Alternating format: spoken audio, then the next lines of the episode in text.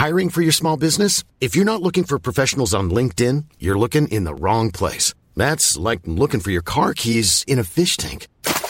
LinkedIn helps you hire professionals you can't find anywhere else, even those who aren't actively searching for a new job but might be open to the perfect role. In a given month, over 70% of LinkedIn users don't even visit other leading job sites. So start looking in the right place. With LinkedIn, you can hire professionals like a professional. Post your free job on linkedin.com slash people today.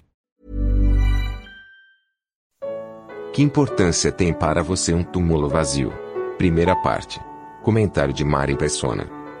Quando eu me converti, em 1978, eu ouvi o evangelho, escutei o evangelho de um colega de faculdade, na Faculdade de Arquitetura de Santos, e ele não falou de religião, até hoje conversando com, com um irmão em Cristo, é, ele me perguntou se eu fui para a mesma é, igreja ou religião desse colega, e eu disse que não, porque ele não me falou de religião, ele não me falou de nenhuma igreja, ele era de uma, de uma denominação evangélica, de uma igreja evangélica, mas ele em nenhum momento uh, falou sobre isso, ou no tempo que nós passamos depois juntos estudando a Bíblia, 12 pessoas se converteram na faculdade através da, do ministério desse irmão, um excelente evangelista, muito de conversa, muito de sentar junto para conversar.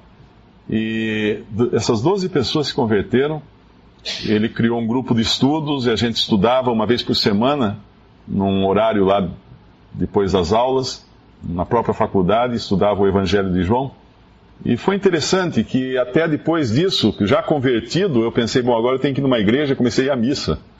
E fiquei quase um ano indo à missa, estudando a, a doutrina católica e estudando a Bíblia, até que eu vi que realmente as coisas não estavam muito coerentes e abandonei o catolicismo de vez. Mas logo depois que eu me converti, eu me lembro que eu, eu fui criado dentro do, do catolicismo romano, como grande parte dos brasileiros, e, e é uma religião que professa o cristianismo, porém cheia de símbolos, cheia de imagens, cheia de figuras. E eu sempre fui muito acostumado a ver aquelas coisas. Então eu via um Jesus crucificado numa cruz, ou as, as cenas da, da, da paixão de Cristo, aqueles quadrinhos que tinha no templo católico. Ou no, nos finados tinha lá uma imagem de Jesus morto num caixão. Ou então, depois andando pela rua na, na, na Páscoa, na, na procissão, carregado, já em pé, aquela outra imagem em pé, carregado pelas ruas. Então era muito, muito visual a coisa. E, e, um detalhe que eu nunca me esqueci depois da minha conversão foi que eu ganhei desse, desse irmão em Cristo, agora irmão em Cristo, né, que tinha pregado o Evangelho para mim, uma revista. Ele, ele me deu, porque ele sabia que eu, que eu sabia falar inglês, ele me deu uma revista grande assim, era uma revista bem grandona, uh, colorida, uma revista americana, uma revista cristã, com artigos cristãos, mas o que mais me impressionou foi a contracapa dessa revista. A última capa da revista, pelo que eu entendi, eu só consegui esse exemplar, cada, cada exemplar vinha um quadro famoso que representava alguma coisa ligada ao cristianismo. E nesse, nesse, nessa capa tinha um quadro muito bonito, por sinal, de um, uma, uma, um barranco assim, uma rocha, uma entrada na rocha, uma tumba, né? uma tumba, segundo eles faziam naquela época no, no Novo Testamento, e uma, uma pedra rolada para o lado e aquela tumba aberta. E havia um cipreste do lado, outro cipreste e tal, aquelas nuvens bonitas no céu e um, um dizer assim: Ele vive, ele vive, ele não está mais aqui, ele vive. Aquilo me impressionou tanto que eu mandei emoldurar e coloquei na parede ao lado da minha cama, e toda manhã, quando eu acordava, a primeira coisa que eu via era um túmulo vazio. E isso me levou, eu, essa imagem eu levei para sempre. Tentei outro dia procurar na internet algum quadro uh, que fosse aquele, achei vários, porque é uma, é uma pintura até recorrente, né? muitos artistas já pintaram isso mas não achei aquele. ainda vou encontrar esse quadro específico que, que me marcou muito, que eles usaram como base para esses dizeres. E o interessante é que aquela época, isso foi em 1978, nós estávamos numa época de transição na sociedade, porque nós tivemos toda a época que começou desde a da Revolução Industrial até a década de 50, principalmente, e que era a época da evolução da ciência, da, do conhecimento humano, da indústria, da tecnologia, e os homens cada vez mais céticos quanto às coisas espirituais. Na década de 60 aconteceu todo aquele movimento de, de, de, de volta às ideias espirituais, os hippies, né? Muita coisa com droga também, enxergando coisas que não, não, era, não tinham nada a ver, mas. E, e depois mudou bastante de lá para cá. Naquele tempo, se você falasse em ressurreição, os céticos falassem, não, é impossível, a ciência já provou que não pode, isso aí é, imagina, não vai acontecer, né? não, não acontece.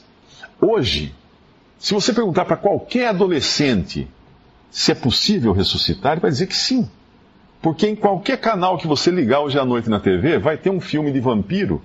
E vampiros, como vocês sabem, ressuscitam o tempo todo, a menos que eles sejam mortos com uma bala de prata, acho que é isso, né? Ou esse é o lobisomem, eu não sei. Eu não sou muito, muito bom em vampiro ou com uma estaca de madeira ou alguma coisa assim. Então o mundo mudou, realmente mudou. E até mesmo a ciência hoje já não, não duvida tanto que alguém possa voltar a viver. Nunca conseguiram fazer isso com uma pessoa realmente morta, né? Depois de, algum, de horas ou dias mortas. Mas até a própria ciência hoje admite certas coisas. Como hoje a ciência admite que todos os seres humanos vieram de um casal. Hoje, pela, pela pelo estudo da genética, já se sabe que nós somos tão iguais que já não se fala mais em raça. Antigamente tinha raça, né, caucasiana, a raça negra, a raça uh, amarela, oriental, vermelha, aquelas coisas que a gente aprendeu na escola. Hoje não se fala em raça, hoje se fala em etnias, mas considerando que existe uma raça, a raça humana, que são todos tão iguais, é tão o gene das pessoas é tão, tão igual, tão então muita coisa mudou hoje. Hoje é difícil até você causar uma impressão, uma impressão grave quando se fala em ressurreição, uma impressão, um peso. Porque as pessoas, uns creem, outros não creem, ah, se é bom para você, ótimo, continue acreditando. Ah, você não acredita? Tá bom assim, você vive feliz, então continue. Então é, a indiferença hoje esse, por esses assuntos é grande. Porque nós somos bombardeados todos os dias com ideias de que as coisas são mutáveis e pode acontecer. Semana retrasada, se não me engano, alguns lá já uns testes que fizeram, descobriram que uma, uma, partícula que pode estar correndo mais rápido que a luz. E isso, se for, se for comprovado, vai ter que trocar todos os livros que existem hoje de física, porque até hoje se acreditou que a luz era a coisa mais rápida que podia existir. A velocidade da luz era o limite. Einstein, todas as teorias da relatividade, toda a teoria da relatividade é baseada nisso. Nós estamos num tempo de tanta mudança que é, fica até difícil entender ou fazer as pessoas acreditarem no peso que tem a ressurreição. E ela tem um peso imenso, a ressurreição de Jesus. Quando nós olhamos para a história de Cristo nesse mundo, uh, é uma história sem par, sem, sem igual. Primeiro começa pelo fato dele ser Deus, Deus e homem. Um ser que nunca teve começo e nunca terá fim. Ao contrário de nós que tivemos um começo na nossa concepção, né? embora a gente vá viver agora perpetuamente, eternamente, não é o caso, porque senão se fôssemos eternos, já teríamos existência prévia, mas nós não temos. Nós temos vida perpétua. Naturalmente falando, vivemos, vamos viver perpetuamente. Mas ele era eterno. Ele é eterno. E ele veio a esse mundo como um homem, já a entrada dele aqui foi inusitada. Ele não entrou nesse mundo como um homem qualquer entraria. Uma por ter uma pré-existência e outra porque na hora dele tomar a forma humana, ele não passou pelo processo normal de qualquer ser humano, que é um ato sexual entre um homem e uma mulher. Ele foi concebido pelo Espírito Santo de Deus no ventre de Maria, uma virgem. E a virgem deu à luz um filho. E ele foi chamado Emanuel, que era a profecia do Antigo Testamento, de que seria chamado Emanuel, obviamente a gente sabe que ele chama-se Jesus, mas por que Emanuel? Porque Emanuel queria dizer Deus conosco, Deus tinha vindo habitar conosco. E aí não, como se não bastasse essa entrada inusitada, totalmente fora dos padrões humanos, e tinha que ser assim para ele não trazer em si o pecado de Adão.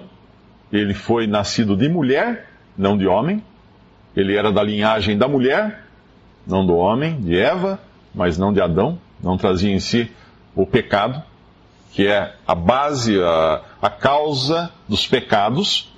que é a ruína, a causa da ruína de, de todo o universo, de todas as pessoas. Se hoje existe um mundo assim, uh, com uma, tanta notícia ruim para encher os jornais, é porque esse mundo caiu em pecado.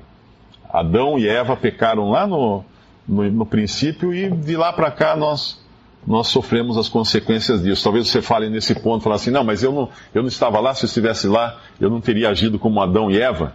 Sim, você fala isso agora porque você leu a Bíblia, mas uh, eles não tinham lido ainda. Então eles não sabiam realmente como é que ia ser ruim a coisa.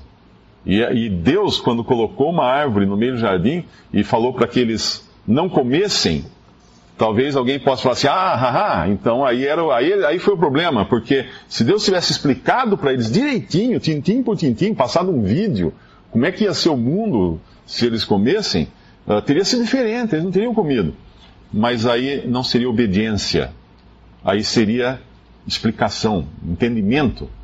Se você fala para o seu filho pequenininho, não faça isso, não atravesse a rua sozinho, alguma coisa assim, ele, ele não entende. Por que eu não posso atravessar a rua sozinho? Eu ando sozinho para todo lado. E talvez se você explicar para ele, ele possa até entender. Mas você não tem a, a, a obrigação de explicar, você quer que ele obedeça. Ele precisa obedecer você pela simples obediência, pelo simples reconhecimento de quem você é. E Deus queria que os seus seres criados, os homens, o obedecessem pelo simples fato de ele ser Deus, não para eles decidirem se deviam ou não obedecer. Aí não precisaria de Deus mais. Deus criaria, sairia de cena e eles iriam se virar. E não foi isso que aconteceu. A gente viu o que aconteceu, a ruína por causa da desobediência do homem. Mas chegamos então nesse ponto onde o Senhor Jesus Cristo, um, um Deus e homem nesse mundo, anda aqui como homem perfeito. Uh, de certa forma, isso atrai muitas pessoas. Muitas pessoas ficam admiradas pela vida santa e perfeita de Jesus e tentam imitá-lo. E muitas religiões hoje uh, pregam que as pessoas devem imitar Jesus, ser como ele, andar como ele andou nesse mundo, porque assim elas serão salvas, assim elas serão eternamente felizes e tudo mais.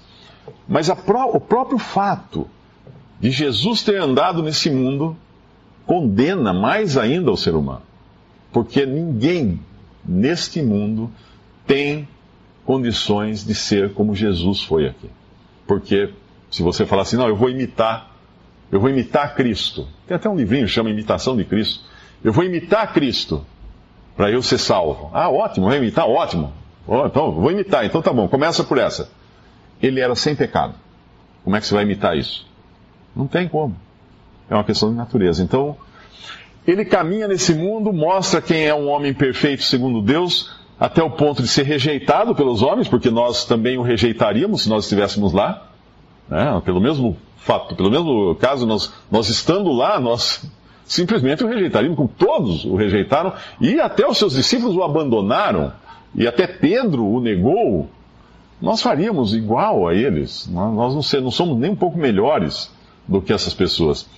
Mas essa rejeição do homem abre o caminho para que Deus faça a maior obra já imaginada. Um ser perfeito, o Filho de Deus, homem, porque não haveria outro para poder fazer isso, vai até a cruz, é rejeitado pelos homens, é rechaçado pelos homens, é castigado pelos homens, mas ali, durante três horas, caem trevas sobre o mundo.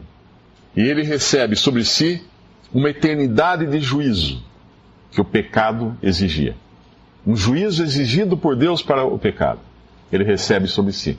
Cai sobre Jesus naquelas três horas de trevas. Ninguém viu isso. Todo mundo ficou escuro, ficou em trevas. Cai sobre ele ali o juízo de Deus. O fogo do juízo de Deus. Como um cego sendo castigado sem, sem saber de onde vem a, a pancada. Assim ele sofreu ali. E nós nunca vamos imaginar o que foi.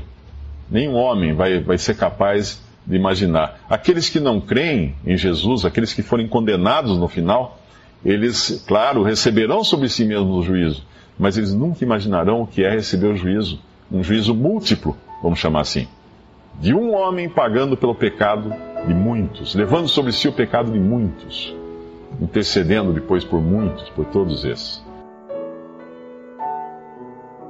Visite respondi.com.br. Visite também 3minutos.net.